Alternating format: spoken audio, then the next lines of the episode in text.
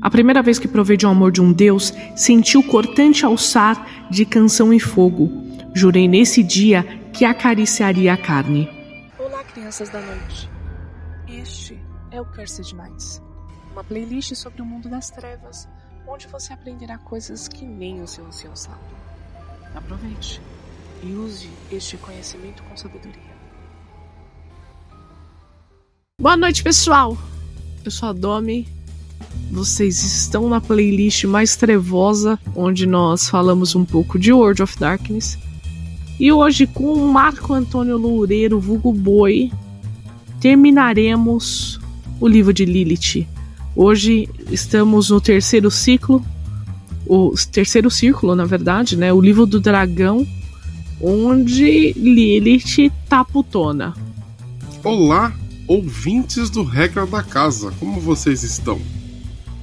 Espero que vocês estejam bem e estejam seguros. Hoje nós começaremos o terceiro círculo, que é o círculo do dragão. E eu acho importante nós termos na cabeça né, a simbologia do dragão, né? O dragão ele sempre foi relacionado com. Ele é uma figura mitológica, né? Espero.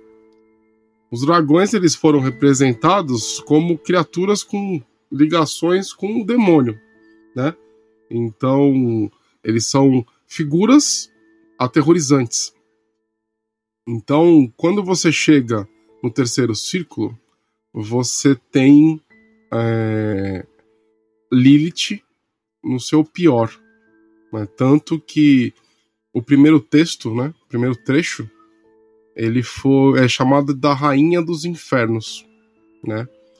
E é um texto compilado, né? A, a, autora aqui fala que é um texto compilado de um sábio sumério, 4 mil anos, anos antes de Cristo, né? 4 mil AC, e fala, apesar de ser um trecho curto, vai falar aqui sobre vingança, sobre profecia de final dos tempos, né?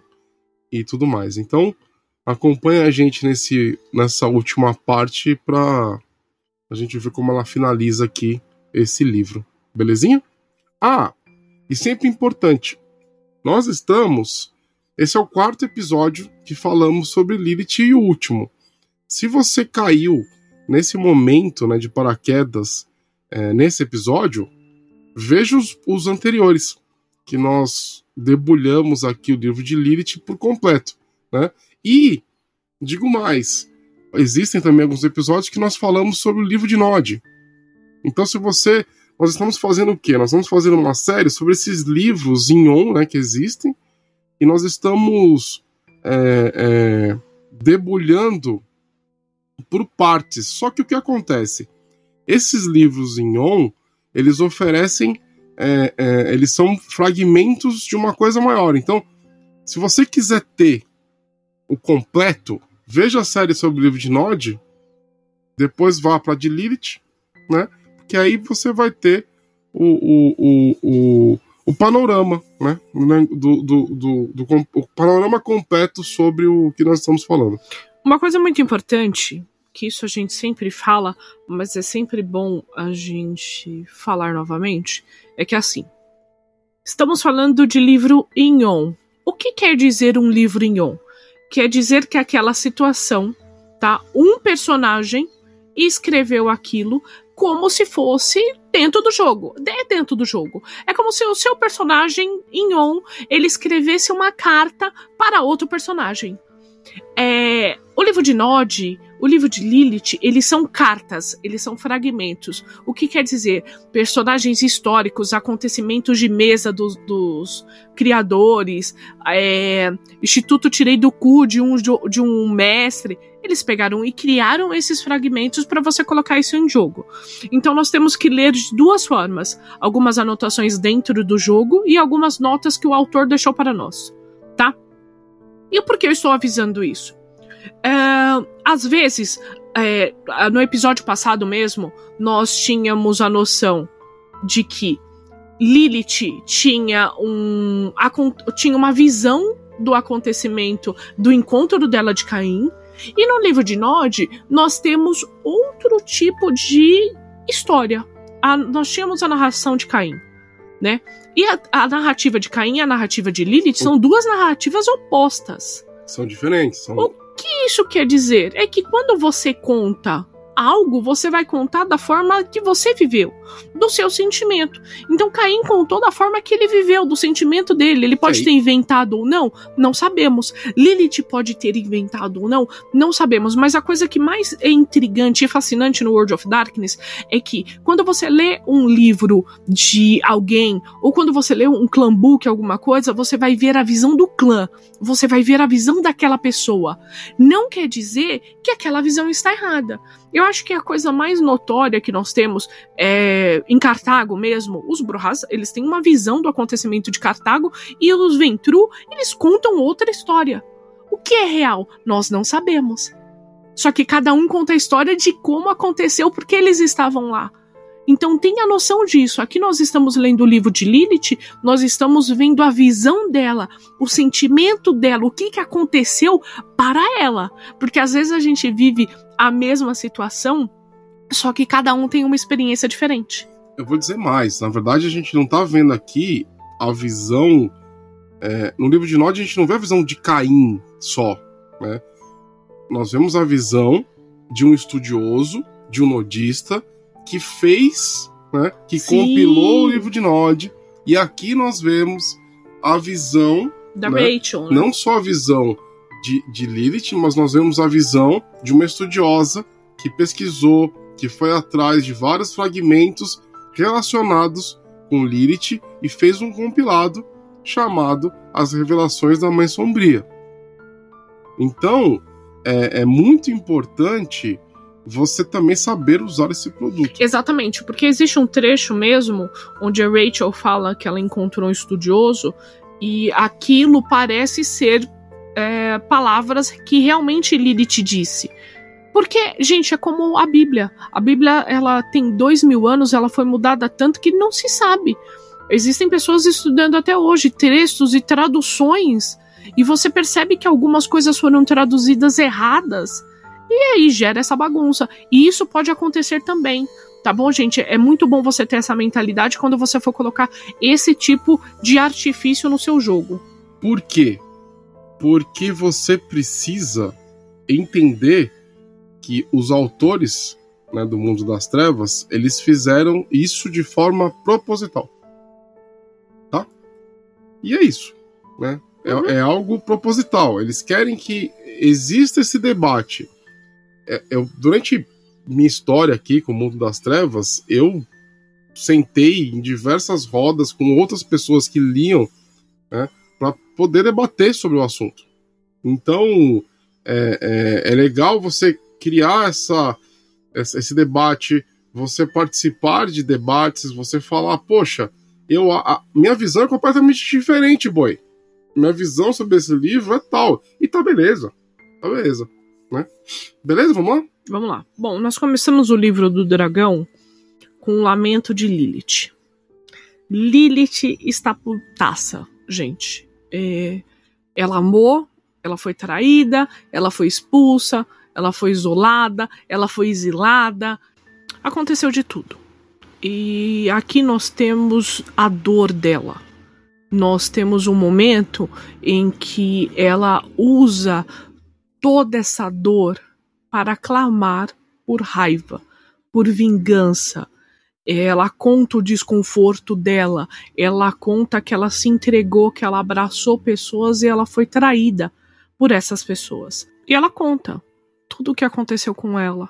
Ela vai narrando, e, e, e o mais doloroso é que ela vai ainda dizendo que nada pode confortá-la mais. Que nenhuma luz pode confortá-la, que nenhuma palavra pode socorrê-la, que nenhuma mentira pode curvá-la. É, os filhos dela foram mortos. Ela foi abandonada, o coração dela e o jardim são cinzas. Então nós estamos presenciando nesse momento a criação do terceiro jardim de Lilith, que é o Jardim das Lamentações. É, é onde ela clama por raiva, por ódio, por desespero, é onde ela assume a postura de tempestade, onde ela começa a gritar, onde ela começa a rogar até por um ancestral. Quem é esse ancestral? Vocês lembram? Primeiro episódio. No primeiro episódio, nós tínhamos as figuras dos iluminados, né, dos, dos seres que a humanidade vai entender como deuses, então nós temos Jeová, nós temos os, as divindades egípcias, as divindades romanas. E eles também colocam no livro também colocam a figura do ancestral, que seria a força criadora que está acima, né, de acima de Jeová, acima dos, dos das outras divindades, né? A, a, a White Wolf aqui propõe que nós temos é, que todas as crenças estão abaixo desse ser ancestral. Uhum. Olha, olha, olha que, que bacana. Uma coisa meio Marvel, né? Na verdade. Nós temos.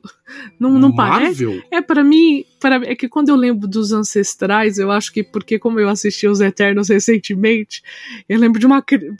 Me tem a, uma, a visão de uma criatura gigantesca sabe? Que fica olhando todos os planetas. E, e... Não, a, Marvel tem um monte de criaturas não, é, cósmicas. Então... Mas estão, um, um monte. Um monte de criaturas cósmicas. É, é, é... Não, mas isso é um devaneio meu, tá bom, chat? Olha que louca, a pessoa é tão, tão streamer, né? É, isso é um, um, um desvaneio meu, tá bom? desvaneio. desvaneio. Ah, já confundi tudo. Não, na real é assim. É a Marvel é outro rolê. Isso. Né? E, e, assim, não, não estamos dando spoilers, tá? Isso daí foi a, a Domi que tirou da cabeça. Instituto tirei do cu. Exatamente. Foi isso. Mas então nós estamos vendo aqui a Lilith criando esse novo jardim, mas é um jardim diferente. É um jardim de raiva, de frustração, de, de desejos de vingança, né? Lembrem, lembrem-se que na minha visão, quando falamos de jardins, aqui neste livro, nós estamos falando da Umbra, ok? Uhum. De algum canto da Umbra onde esses jardins foram erguidos, beleza? Então ela cria o Jardim das Lamentações e onde ela deseja tudo de ruim tá? Onde ela lamenta tudo que aconteceu. É, é como, como se fosse aquele momento de raiva, sabe? A pessoa ela passa por tantas coisas e Lilith tentou. Ela tentou construir o primeiro jardim, ela tentou construir o segundo jardim, ela tentou é, ter uma família, ela tentou ter o jardim dela, ela acolheu Caim, que atraiu em um momento. Não, não só é, traiu, né? É, traiu, tá. fudeu, que, queimou os filhos dela sabe? Uma loucura. Então nós temos a agora nós temos a Lilith Dragão.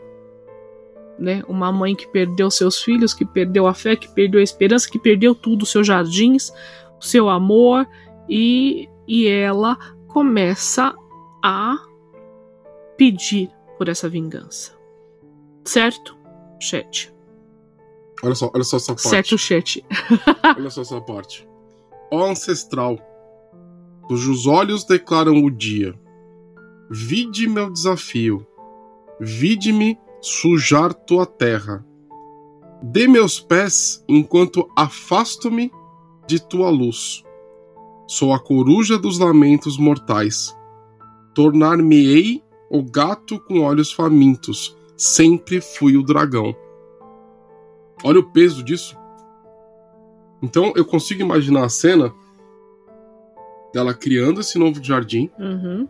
e invocando essas forças infernais. E uma coisa que é, ela tá putaça e dá para perceber aqui é com Caim. Mas Caim? Caim que cagou tudo, né? Ela está putaça. E ela clama por morte. Ela deseja morte, clama novamente por morte e no final manda um assim seja. Daqui nós percebemos o porquê todo seguidor de Lilith eles acreditam que com a dor você chega em algo.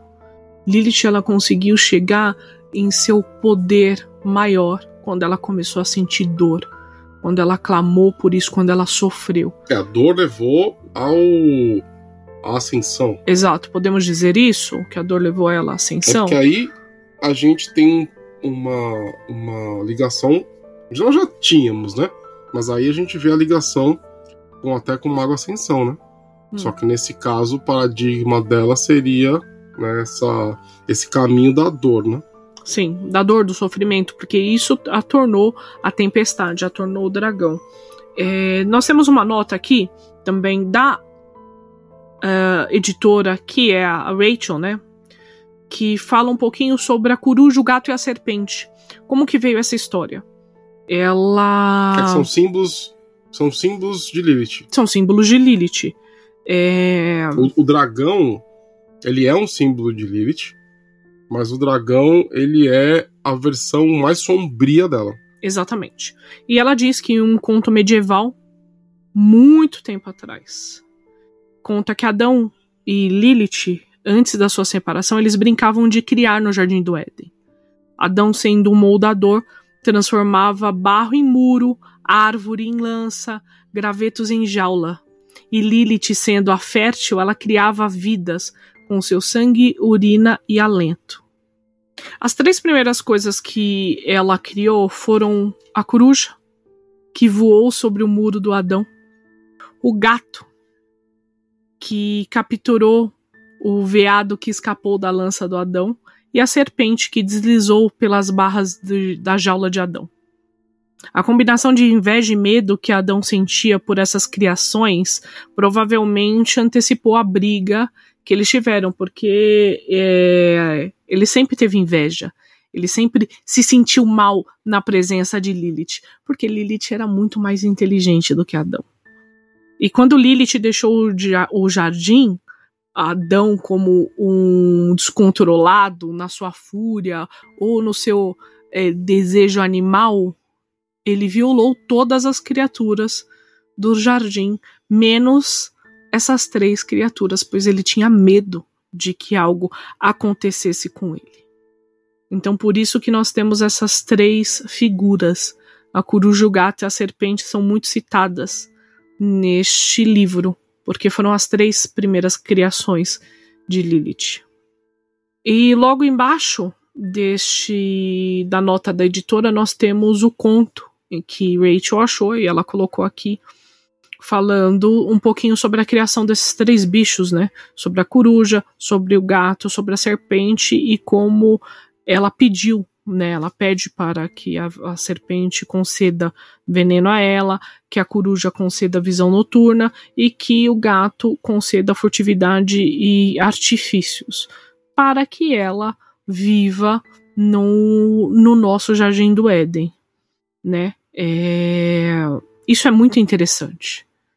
E, e eu não sei se vocês lembram, mas quando Lilith retornou lá, esses bichos ainda estavam lá pois foi a coruja que, que avisou para Lilith que estava acontecendo uma situação, a serpente que ajudou.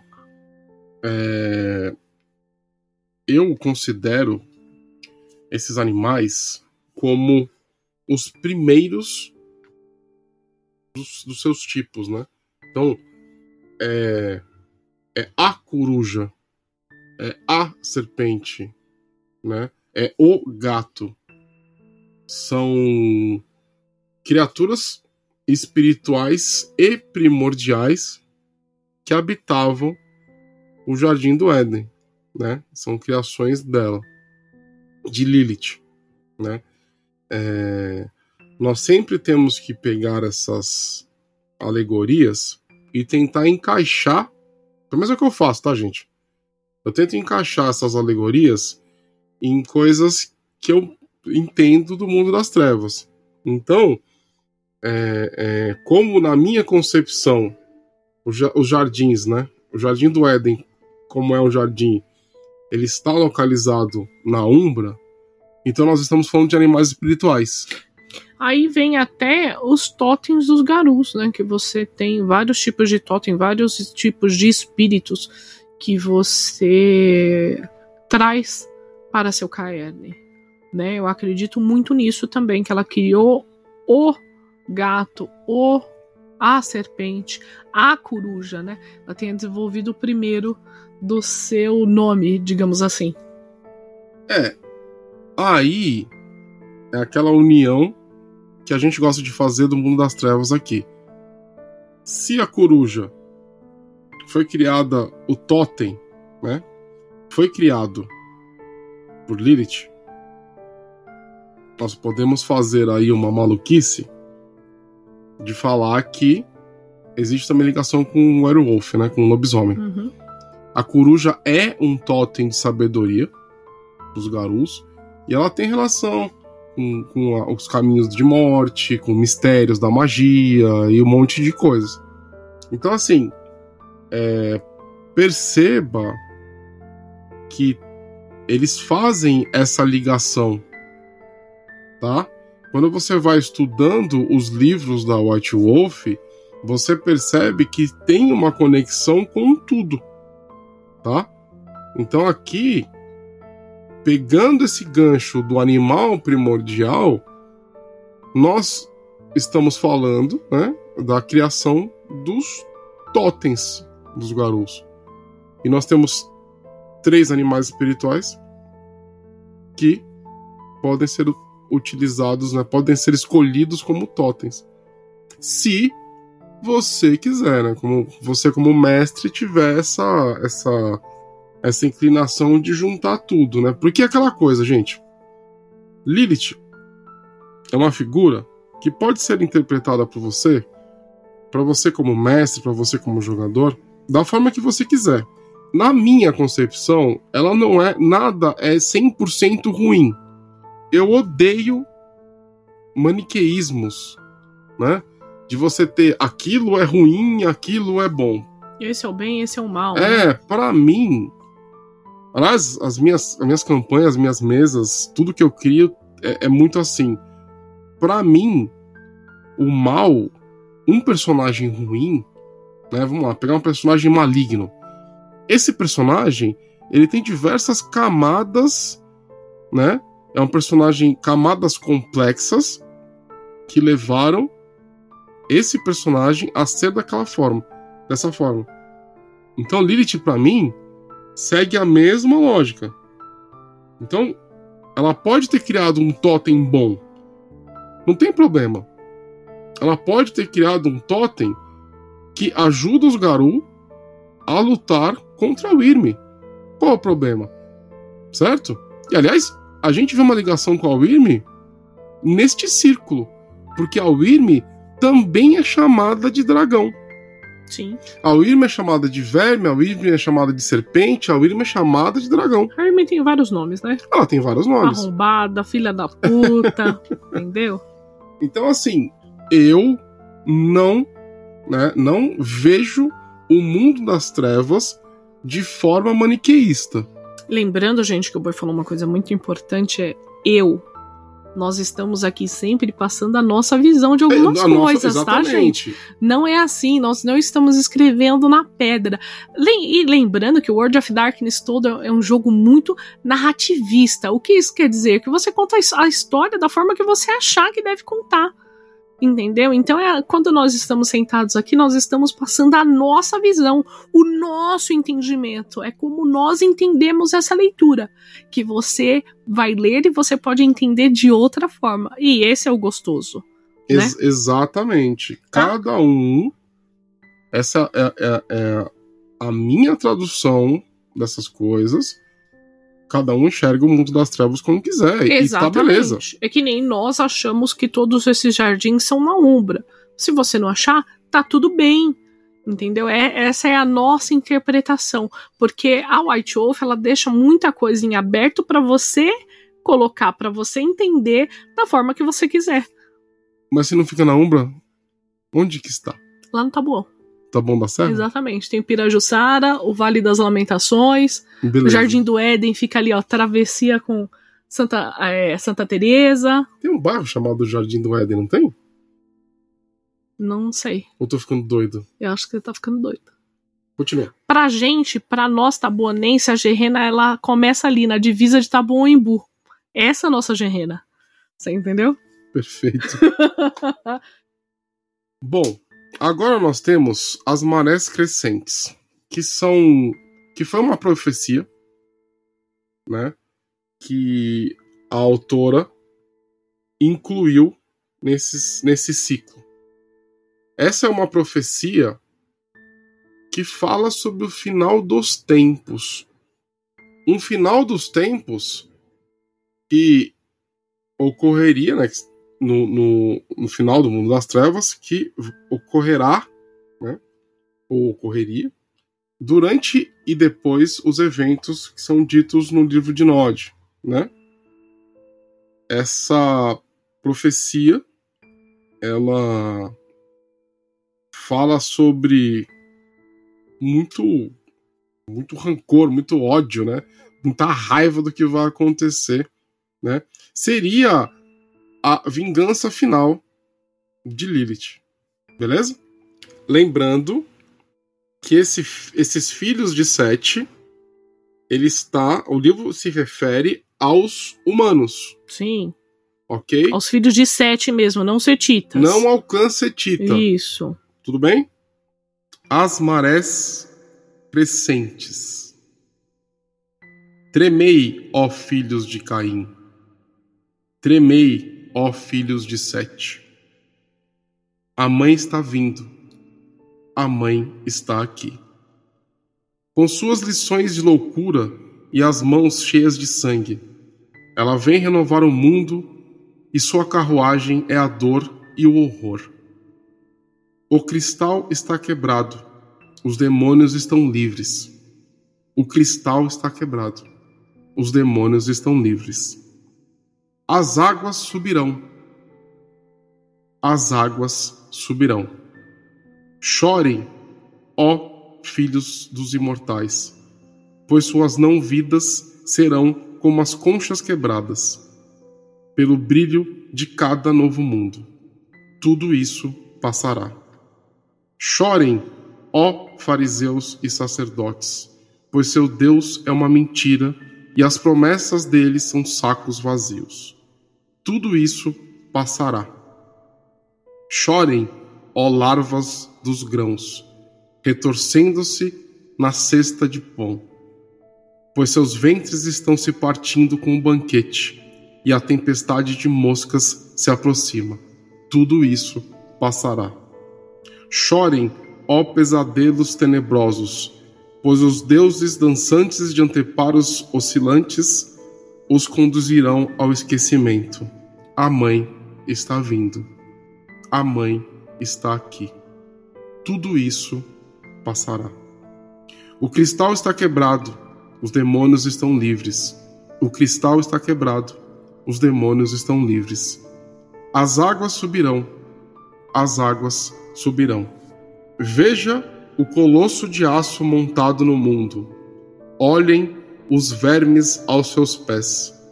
Enquanto o gigante vacila, os vermes regozijam, pois haverá comida em abundância quando o gigante cair. Veja a câmara quebrada há quinhentos anos e o cristal estilhaçado sobre o chão. Veja as pedras chorando e os dragões livres Lilith está aqui, Lilith está livre.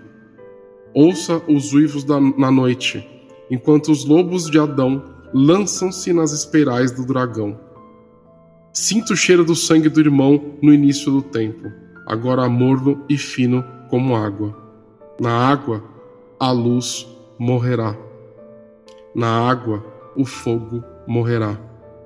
Do leste, do mar, a vingança virá e daqueles cujo sangue é água, as cidades do oeste arderão em fúria, e uma grande roda do leste, das terras amorfas, as destruirá. Na última noite, quando a lua for um pedaço de escuridão, virá o último abraço. Brilha negro o sol, brilha negra a lua, as águas subirão Ahi Rai Lilito. E aqui finalizamos essa profecia Até me arrepiei aqui. Uma parte se cumpriu, né? Porque se as águas estão, subirão, que águas ela tá falando? Do dilúvio? É o novo dilúvio? Não, não, mas será? Porque isso foi antes do dilúvio. Ou não? É, isso é uma profecia. Hum. Que, que foi. Que foi é, é, é, proferida Uhum. bem depois. Entendeu? Então. é, algum. Algum membro, algum oráculo recebeu, né? Aqui tem até o nome do possível oráculo, que é Patrícia de la Forge, né? É, o- é o, é o que fala aqui. Recebeu essa profecia e proferiu. né? Então isso é bem depois do, do dilúvio. Talvez o final dos tempos venha na forma de um segundo dilúvio. Mas aí fica a critério de- da interpretação de cada um. É forte, né? É bem forte. É forte, intrigante, é doloroso, pois ela teve que chegar a um nível de dor e sofrimento gigantesco, né, para poder chegar nesse momento. Eu vou só fazer uns comentários em cima desse texto, só para deixar alguns pontos mais claros do que é minha interpretação, tá bom? Quando fala aqui do dos filhos de Sete, a gente tá falando dos humanos, tá? Dos mortais. E não do clã Setita, beleza? Eu falo tremei, ó filhos de Sete, tá?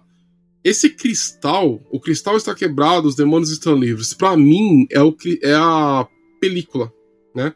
é o que separa a Umbra do mundo físico, do mundo do plano material. né? Então, é, aqui para mim é claro, né, em dizer que o cristal quebrou, né? Que eu acho que é a redoma, né, que protege, que é a película, né?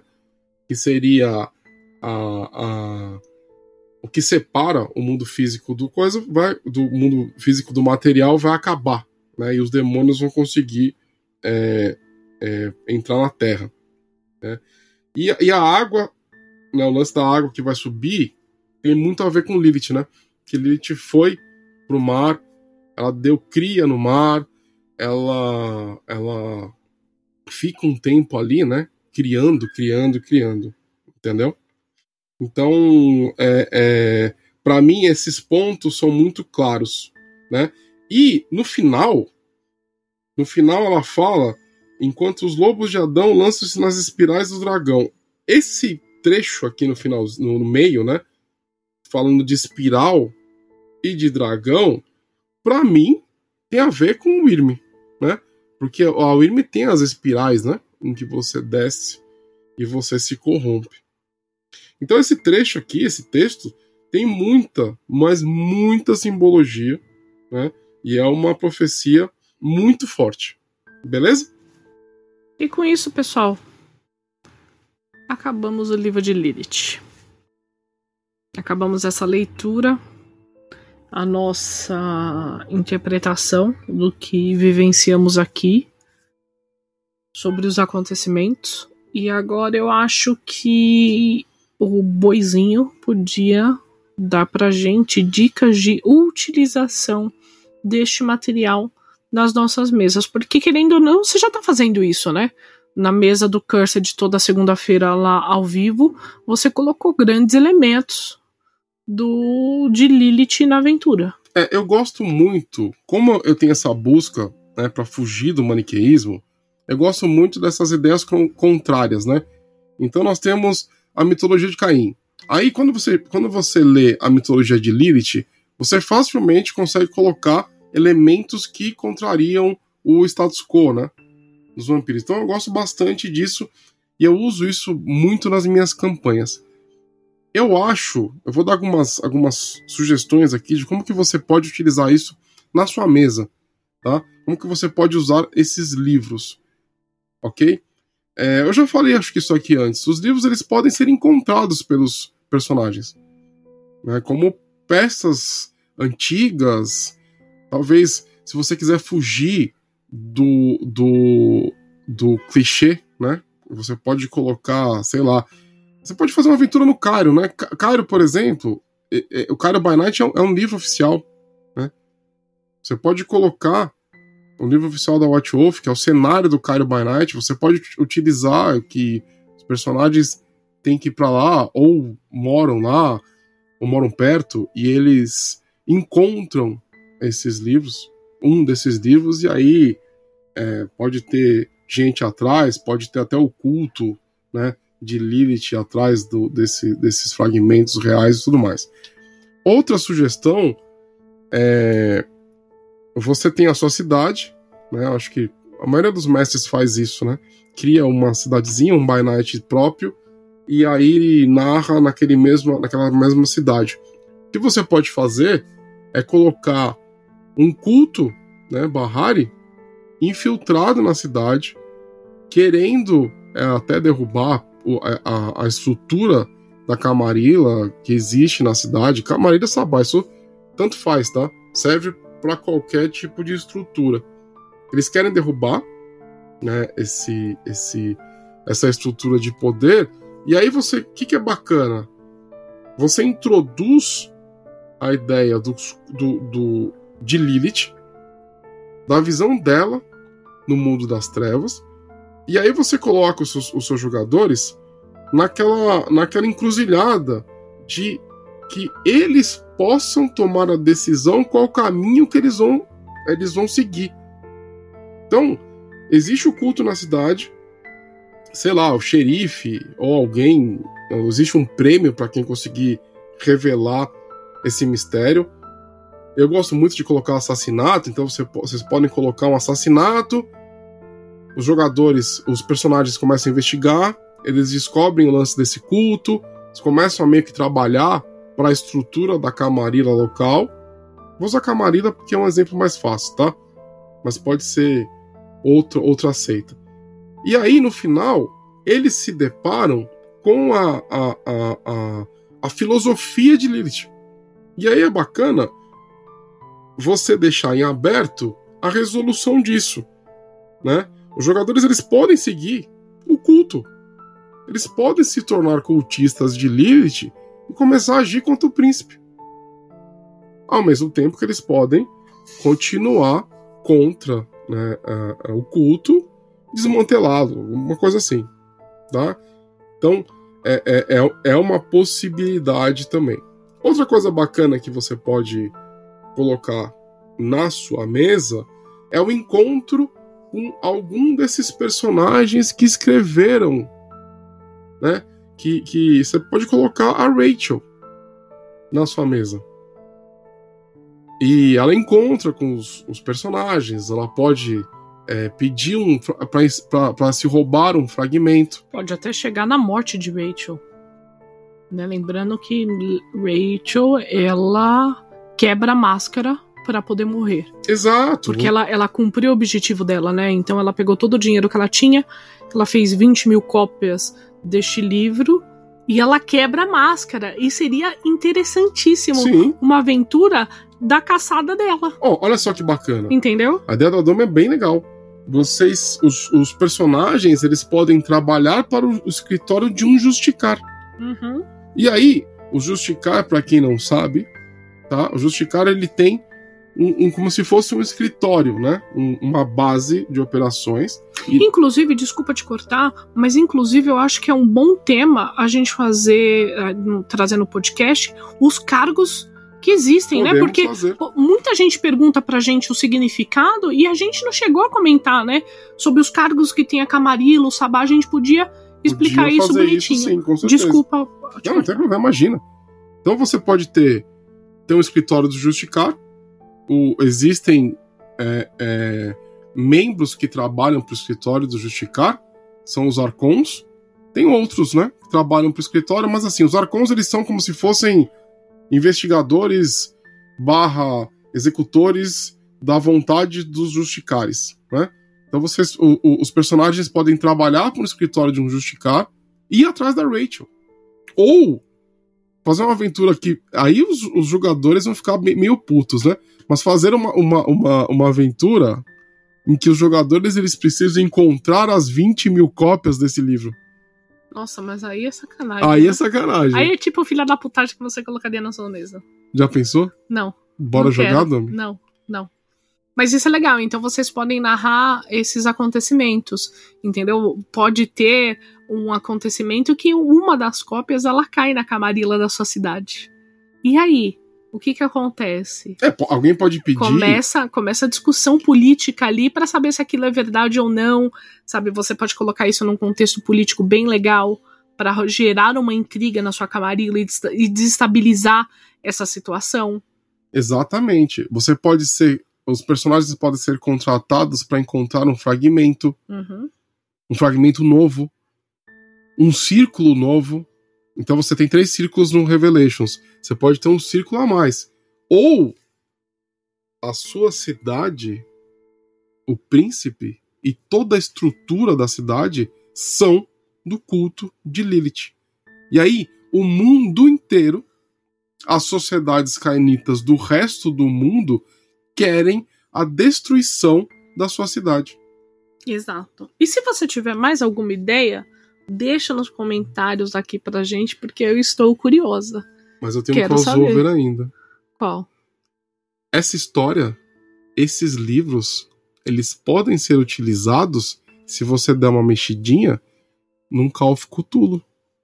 Nossa, que viagem, né? Lilith pode ser uma das formas ou um dos jeitos que, que um dos jeitos que Shub-Niggurathi é chamado. Chamado. E aí, os investigadores encontram Revelations dentro of Cthulhu, gente. É uma das formas de Shub-Niggurathi ou uma das formas de Nelatotep, certo? E aí você encaixa tudo isso dentro de Call of Cthulhu.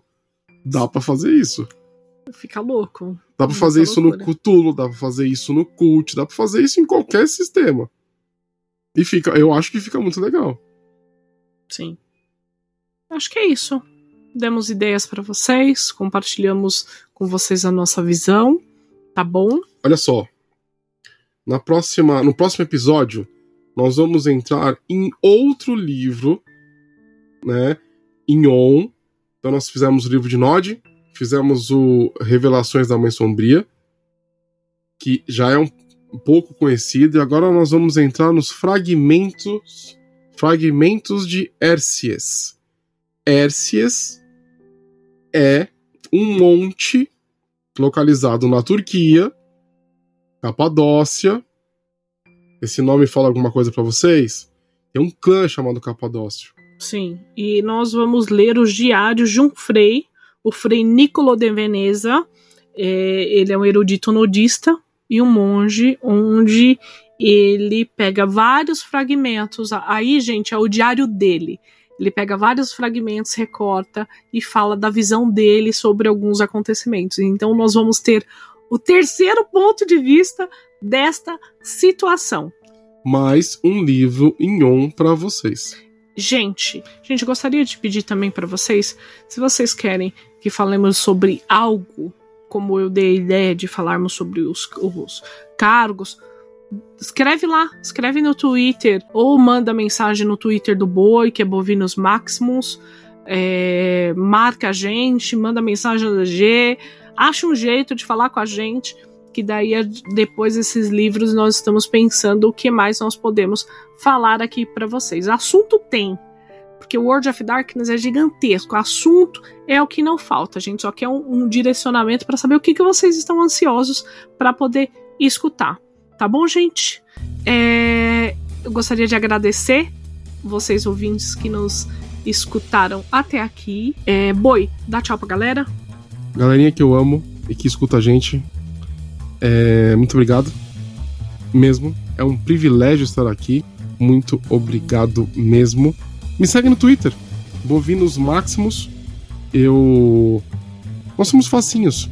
Pode encontrar com a gente, vem trocar ideia. Nós estamos na Twitch também todos os dias. E eu mestro toda segunda-feira. O World of Darkness. Então- Então, se você quiser dar uma olhada e escutar, ver como que eu mestro, como que eu vejo uma campanha de vampiro, de Vampiro Mundo das Trevas, é só acompanhar a gente, belezinha? Lembrando que nós temos um canal no YouTube também, se você não consegue assistir toda segunda-feira. Estamos no YouTube, estamos em todas as redes sociais, arroba DungeonGeek21 em todas as redes sociais, até na padaria mais próxima da sua casa. É, gente, muito obrigada pelo apoio. Um beijo e até a próxima.